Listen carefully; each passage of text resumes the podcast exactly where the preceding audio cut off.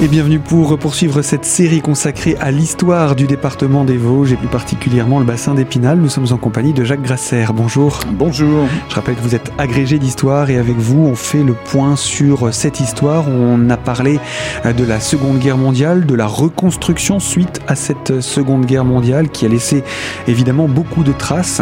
Et euh, eh bien j'ai envie de dire quelque part ce qui va emboîter le pas à cette reconstruction, c'est la période dite des Trente Glorieuses. Oui, alors euh, les Trente Glorieuses, on en parle maintenant en gardant le, rétroviseur, euh, période de, croissance euh, accélérée après, après la Deuxième Guerre mondiale, due d'une part ben, aux reconstructions hein, de l'Europe, mais aussi dû à, un niveau de vie qui augmente rapidement, donc la naissance de la société de consommation dans une ambiance j'allais dire optimiste, même si à l'époque c'est toujours la période de la guerre froide, euh, il n'empêche qu'on est quand même dans une période euh, plus souriante que la période précédente.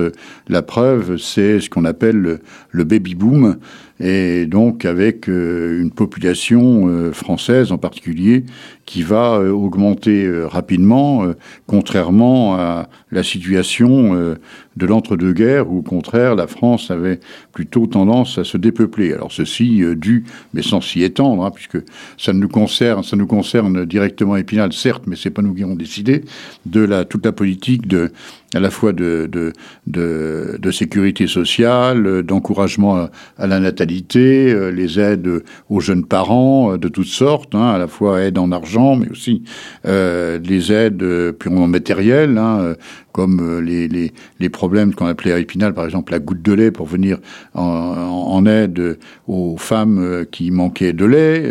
c'est une anecdote, mais enfin c'est les encouragements, les constructions des, des crèches, les écoles maternelles, etc. Enfin tout ça c'est une politique qui n'a pas été une politique d'ailleurs générale en Europe. Hein. On le voit bien en Allemagne euh, actuellement, où il y a une, politique nataliste euh, différente et où euh, l'Allemagne aujourd'hui a tendance à le payer par une natalité beaucoup moins vigoureuse que la natalité française.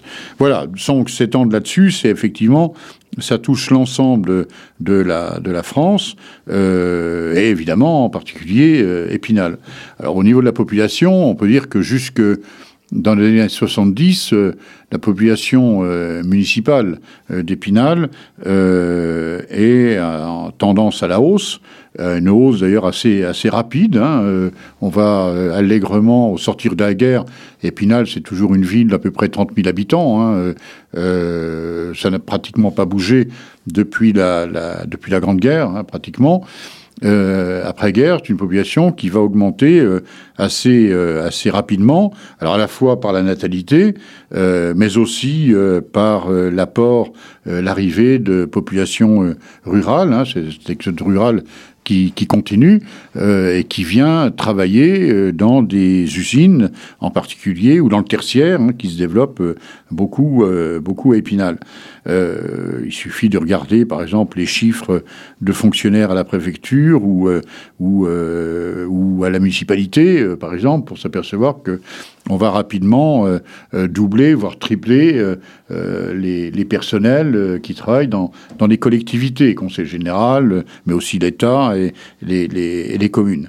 Donc on va avoir une population, euh, une augmentation assez vireuse, puisque quand on fait le schéma euh, directeur d'aménagement et d'urbanisme, le SDO, euh, dans les années, dans les années, à la fin des années 60, on va, enfin, fin des années 60, début des années 70, 75, je crois, le SDO, on prévoyait une population municipale épinale d'environ 45 000 habitants euh, à l'horizon 2000. 45 000 habitants. Euh, c'est la raison pour laquelle, d'ailleurs, euh, les municipalités successives ont commencé à acheter des terrains au-delà de ce qu'on appelait le plateau de la justice, c'est-à-dire la ZUP, puis la ZAC derrière le Saulcer, mais on a acheté des terrains ensuite en direction de, de en particulier à des propriétaires de Jessé d'ailleurs, euh, c'était ce qu'on appelait des ZAD, c'est-à-dire des zones donc, qui étaient à, aménager euh, différées. Hein. Donc c'était des terrains gelés, neutralisés en vue de l'extension de la ville. Or, euh, comme tout cela ne s'est pas réalisé, puisque après être passé par une pointe où on a flirté, euh, dans les années 70, on a flirté avec les, les 40 000 habitants, ben, ma foi, il y a eu depuis un retrait de, population, puisque aujourd'hui, on est aux alentours de 35 000 habitants à nouveau. Hein, donc on est passé de 35 000, hein, 32, 33, 35 000 jusqu'à presque 40 000. Et puis aujourd'hui, on est reparti euh, de l'autre côté. Alors ceci parce que, ben, comme je l'ai dit tout à l'heure, il y a le niveau de vie euh, qui a augmenté. Les gens ont voulu aussi être propriétaires. Et euh, des terrains sur Épinal, il n'y en avait pas énormément. Et puis ils étaient chers, donc ils sont partis habiter dans les communes environnantes. Avec, il suffit de regarder pour voir tous ces lotissements qui ont fleuri euh, tout autour de, de la ville d'Épinal, dans toutes les communes périurbaines ou rurbaines, comme on dit savamment, les communes périurbaines à Épinal. Ce qui fait que les deux cantons, les deux anciens cantons, on va dire, parce que bon, euh, aujourd'hui, euh, comme les géographies euh, cantonales a changé, les deux anciens cantons d'Épinal-Est et Ouest, en fait, n'ont pas pratiquement pas varié de population. Hein, il n'y a pas eu de baisse, il n'y a pas eu de hausse, mais la, baisse de la ville d'Épinal elle-même a été compensée par une hausse sur les communes périurbaines.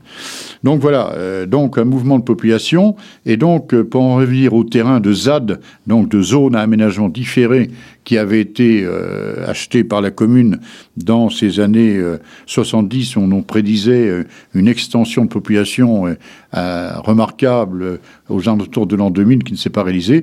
Bah, que sont devenus ces terrains? Bah, Tout simplement, c'est en particulier le golf municipal qui est installé sur ces zones qui étaient à bâtir. Alors l'idée qu'on s'est fait en 1984 quand on a construit le golf, bah, c'est de se dire on fait un golf puisque ces terrains-là, à horizon humain, euh, ils ne seront pas bâtis. Si un jour on a besoin de terrain à bâtir, ben on peut toujours. Un golf, c'est réversible. Hein. Voilà. Donc ça a permis de construire le golf euh, municipal. Il y a des anecdotes comme ça. Hein. Ça aurait été plus compliqué avec une, zone commerciale de, re, un peu plus convertir. Quoique on commence à avoir des friches commerciales maintenant. Donc voilà en tout cas pour le premier mouvement de population dans les Vosges de l'après-guerre. Il y a eu un autre mouvement et je vous propose, Jacques Grasser, qu'on puisse en parler dans prochaine émission autour de cette thématique de l'histoire je vous dis à très bientôt.